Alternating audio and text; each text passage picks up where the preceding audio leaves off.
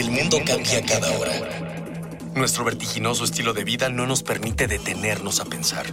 Compramos, rentamos, vendemos, consumimos. Todo lo que hacemos o dejamos de hacer tiene consecuencias para el mundo. ¿Cómo enfrentar los grandes retos de nuestra época? ¿Cómo reducir nuestro impacto en el ambiente? El Programa Universitario del Medio Ambiente Puma y Radio UNAM presentan Ambiente Puma.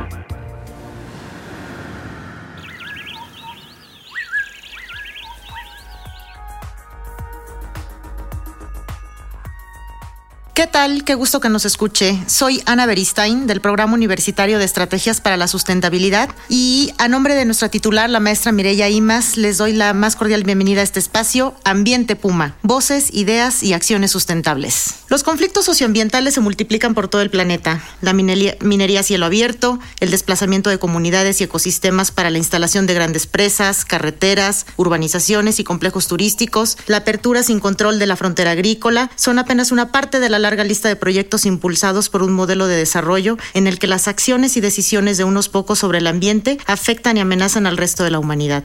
Eh, para hablar de estos temas y del movimiento global de justicia ambiental, hoy me acompaña el doctor Joan Martínez Alier, catedrático de la Universidad Autónoma de Barcelona y uno de los principales teóricos de la economía ecológica. Bienvenido, Joan. Buenas noches.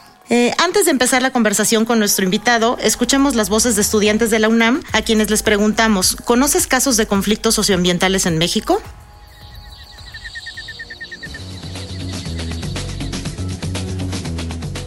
¿Conoces casos de conflictos motivados por la minería, la construcción de presas, la contaminación de ríos u otros temas relacionados? Sí, por ejemplo, cuando fue lo de la contaminación del río de Sonora, también sobre los problemas que tienen las minas respecto a las empresas, sobre todo que vienen canadienses y estadounidenses. ¿Crees que en México se cumple el derecho a un ambiente sano? No creo, porque si así fuera, eh, no habría tanta este, contaminación en las playas, sobre todo como la que vemos en Acapulco, en Cancún que son, bueno, que antes eran como lugares vírgenes, también ahora con los cenotes y sobre todo con la fauna se están acabando muchas especies.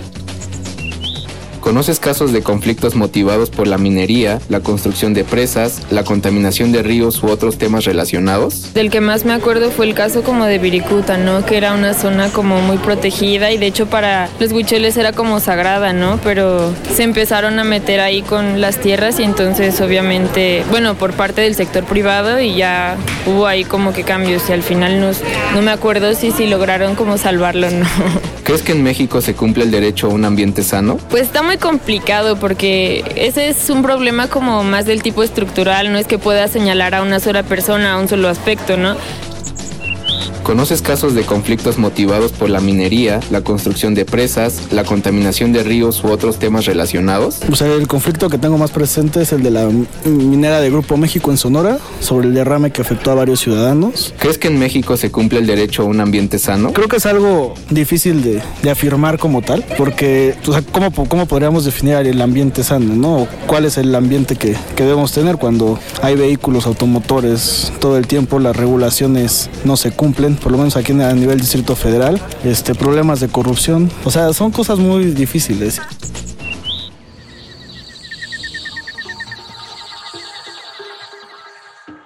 Doctor Joan, ¿qué son los conflictos socioambientales y por qué son relevantes? Bueno, son relevantes porque cada vez hay más en el mundo y lo que son son conflictos por contaminación o conflictos por a veces por vías de transporte donde la gente protesta, ¿no? y también por la extracción, por la extracción de, de, materiales como puede ser cobre, puede ser carbón, puede ser petróleo. Entonces lo que ocurre es que la economía cuando crece, en vez de crecer de una manera desmaterializada como nos gustaría que ocurriera, pues no es así, sino tanto crece la economía y tanto crece la extracción de materiales y por tanto el transporte y muchas veces al final hay contaminación que puede ser local en un lugar concreto o puede ser a nivel global como ocurre ahora con el dióxido de carbono otros gases de efecto invernadero que están en todo el planeta. Claro, el CO2 que se está produciendo, este dióxido de carbono, su fuente principal es, desde el punto de vista de, de la actividad humana, la quema de carbón, de petróleo y de gas. Y esto va muy unido al crecimiento de la economía, ¿no es verdad? y la extracción necesaria para el crecimiento económico además, ¿no? Bueno, a veces sí, se, se hace por ganar plata, diga, dinero. Por ejemplo, el oro no es que tenga un uso industrial muy importante, hay para joyería, pero mucha parte del oro que se extrae como acá en, México hay varios casos, ¿no? El famoso de, del Cerro San Pedro en San Luis Potosí, con empresas extranjeras, ¿no? Entonces este oro, una buena parte se hace lingotes y vuelve bajo tierra en un banco en algún sitio y no se incorpora a la economía industrial pero el mineral de hierro o el cobre o la bauxita para aluminio, esto va para la economía, no se entierra otra vez, ¿no? Es parte de un material. Luego también no solo minerales, sino la vegetación, la biomasa. Por ejemplo, hay toda una expansión de palma de aceite en Indonesia y en muchos lugares de América Latina, que es para hacer aceite, a veces para combustible, otras veces para, para cosméticos o para como aceite para otros usos. Y esto es algo nuevo, nunca había estas plantaciones de palma de aceite, tampoco había nunca plantaciones de eucaliptos en gran escala para pasta de papel, para celulosa. Y desde el norte hay como una tendencia a colocar esto en países del sur por ejemplo, si son árboles porque crecen más deprisa, pero además porque hay una resistencia a la contaminación. Entonces, ¿por qué hay tantos conflictos socioambientales? Mi explicación así más resumida posible es porque aumenta lo que llamamos el metabolismo, es decir, el uso de energía y de materiales en la economía. Justo eso iba a preguntar, ¿por qué pareciera que en la última década tal vez se han multiplicado estos conflictos? O sea, ¿a qué, a qué está asociado? Bueno, yo creo, bueno, muchas veces pasa con la estadística, que uno no sabe si es que realmente lo que mejora es la contabilidad o si lo que está ocurriendo es que aumenta el número real de conflictos. Porque hay mucha más gente ahora que estudia estos temas de la ecología política y la sociología ambiental, ¿no? Pero yo creo que sí, que aumentan, precisamente porque aumentan porque en muchos lugares, por ejemplo, en Argentina antes no había minería casi. Y ahora minería de cobre, de oro, y la gente protesta. Protesta y a veces para los, los proyectos, ¿no? Como en Famatina, en, en los Andes o en Esquel, en Argentina. Hay muchos casos en que se, la gente tanto protesta que al final no se lleva a cabo el proyecto. Entonces esto es un símbolo que hay, una señal de que hay un conflicto estructural en todo esto. Acá en América, en la India, en África, en China también y también algunos en, en, Europa. ¿no? Hace no mucho que en, el centro de Francia iban a hacer una represa como si les faltara electricidad, ¿no? No hacen ninguna falta, de hecho. Hubo mucha protesta en un lugar que se llama Sivin y un, uno que protestaba, un muchacho joven, la policía le disparó una bala supuestamente de goma, pero se murió. Entonces hay un, como un mártir, una víctima del ambientalismo en Francia hace poco. Pero normalmente esto ocurre mucho más en países del sur. Y últimamente se documenta mucho más, ¿no? Y también es lo que estamos percibiendo, ¿no? Afortunadamente. Afortunadamente, pero nos enteramos. yo creo que y a veces también, no sé si es que se puede desmoralizar a la gente tanto conflicto inevitable, pero yo creo que no, que creo que es bueno que se sepa, que Siempre es lo mejor la información. Y que sean visibles, ¿no? Incluso para un gente de universidad es como una obligación de explicar qué pasa en el mundo. Exactamente. ¿Y por qué hablar de justicia ambiental? ¿Cómo surge este concepto, digamos, para que la gente lo entienda?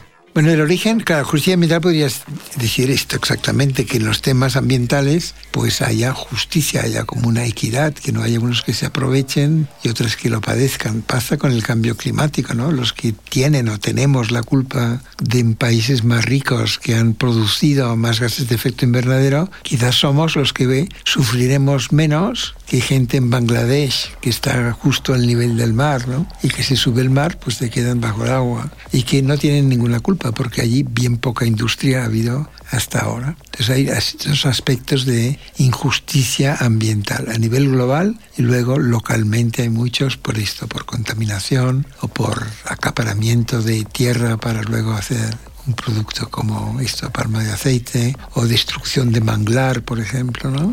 Que no estoy seguro. En México a veces ha sido el turismo que destruye el manglar, ¿no? Hoteles españoles, algunos, quizá Barcelona tal vez. Y, pero en otros sitios, y aquí también, hay gente, mujeres muchas veces, que han usado el manglar de una manera sostenible para sacar un poco de leña y para así conchas, ¿no? Como dicen, o piagua, dicen en Colombia. Y llega una camaronera y arrasa con el manglar para producir camarón para exportación, por ejemplo. Esto es una injusticia, ¿no? Le deja sin sobrevivencia, ¿no? Para un producto de exportación de lujo, más bien. Claro, claro. Envíenos sus comentarios, dudas y sugerencias por Twitter a arroba UNAM Sustentable. En Facebook estamos como Sustentabilidad UNAM y nuestro teléfono 5622-5212. Recuerden que este espacio lo construimos entre todas y todos, pues con sus voces estamos haciendo comunidad. El día de hoy tenemos tres ejemplares del libro Trabajar juntos, acción colectiva, bienes comunes y múltiples métodos en la práctica de Elinor Ostrom. Eh, para las primeras personas que nos digan vía Twitter el nombre de dos conflictos ambientales en México. Continuamos con nuestro invitado, el doctor Joan Martínez Alier. Muchas gracias, doctor, por estar aquí con nosotros nuevamente. ¿Existe un movimiento global de justicia ambiental? yo creo que sí. De esto he hablado aquí, ¿no? En el en el PUMA, ¿no? El, programa de medio ambiente que ahora se llama de sostenibilidad, estrategias para la sostenibilidad. Y aquí mismo ustedes han hecho investigación, por ejemplo, Giancarlo Delgado, que es profesor aquí en la UNAM, tiene varios libros de conflictos de minería, de agua. Lo primero que escribió fue agua, conflictos de represas en todo Centroamérica. ¿no? Y hay mucha investigación. Y Fernán La Paz, por ejemplo, o Víctor Toledo han publicado libros. O sea que en México hay mucha investigación de esto. Pero yo creo que deberíamos ver también que el tema no es mexicano, sino hace tres días que ha habido una presa de Jales, se llaman acá, un dique de relaves, es como le llaman en Ecuador o, o en Perú, que hay muchos, o en Chile que se ha roto, ¿no? Es donde se ponen las escorias, los, los jales, las, las relaves de las minas en todas partes. Y no, esto pasa de vez en cuando, y es lo que pasó, entiendo yo, en Sonora no hace un par de años, ¿es verdad? Y hay que verlo como algo que desgraciadamente no es inesperado podría no ocurrir, pero de repente ocurre. Y no es como un temblor de tierra que, que los humanos no pueden ni evitarlo ni, ni tienen la culpa normalmente, aunque puede haber pequeños temblores a causa de las represas, esto ocurre. Pero estos diques de relaves que se caen es porque se ha hecho mal la, el dique, ¿no? Pero que es como una consecuencia casi inevitable. Hubo una en España, en, cerca de Doña Ana, que es un parque natural en Huelva, en el suroeste de España, donde estuvo Río Tinto, la primera empresa que hizo, cuando Río Tinto se puso el nombre de Río Tinto, en 1880 por ahí, era porque compró una concesión en este lugar de minería de cobre. Total, con el tiempo ha habido otras compañías mineras y hace como ocho años o así también un dique de, de colas, se llama un dique de relaves, de Jales se rompió y casi irrumpe en un parque natural que es de los más valiosos de, de Europa, en el delta del Guadalquivir. Bueno, yo esto me acuerdo de memoria, pero si uno busca encontraría otros casos. Entonces yo creo que estos conflictos ambientales los debemos de ver de manera así sistémica, ¿no? Están en todas partes y la lucha contra en estos conflictos es lo que conforma este movimiento global de justicia ambiental que tiene su propio desarrollo como un propio vocabulario. ¿no? Usted encabeza un esfuerzo colectivo para mapear justo este tipo de conflictos a nivel global. ¿Nos podría platicar un poco en qué consiste el proyecto, el proyecto HOLT? Bueno, este proyecto empezamos en el 2011 y es con dinero de la Unión Europea para investigación que anunció que había como un programa para eh, investigación que combinara activismo y la parte académica. Podría ser de cualquier tema, por ejemplo, de medicina o de agricultura. Y nosotros y pusimos este proyecto de estudiar esfuerzos para que haya más justicia ambiental y hacer un mapa, un atlas con estos conflictos. Y ha ido creciendo. Ahora tenemos 1600, más de 1.600 casos, de los cuales en América Latina habrá como 400 casi, ¿no? Y pero también hay en la India y hay en China y en muchos lugares. Y bueno, yo creo que esto le añade visibilidad Además, como ahora se puede hacer en Internet fácilmente un mapas y se puede hacer que busques en el mapa lo que te interesa, es lo que llaman interactivo. Eh, agradezco la presencia del doctor Joan Martínez Alier. El tiempo se nos va muy rápido. Eh, de igual forma, Agradezco la presencia en los controles y en la producción de Miguel Alvarado, así como en la investigación y sondeos a Jorge Castellanos, Cristian Barroso, Juan Antonio Moreno, Dalia Ayala y Marjorie González de nuestro equipo de Educación Ambiental y Comunicación. Los invitamos a que nos acompañen en la segunda parte de Movimiento Global de Justicia Ambiental. Esto fue una coproducción de Radio UNAM y el Programa Universitario de Estrategias para la Sustentabilidad con el apoyo de la Dirección General de Divulgación de la Ciencia. Hasta la próxima. Una pequeña acción. Un cambio de actitud. Nuevos hábitos. Y nuevas formas de entender y relacionarnos con el mundo. Paso a paso. Aportamos un granito de arena. Para construirnos un futuro. El Programa Universitario del Medio Ambiente Puma y Radio UNAM presentaron Ambiente Puma.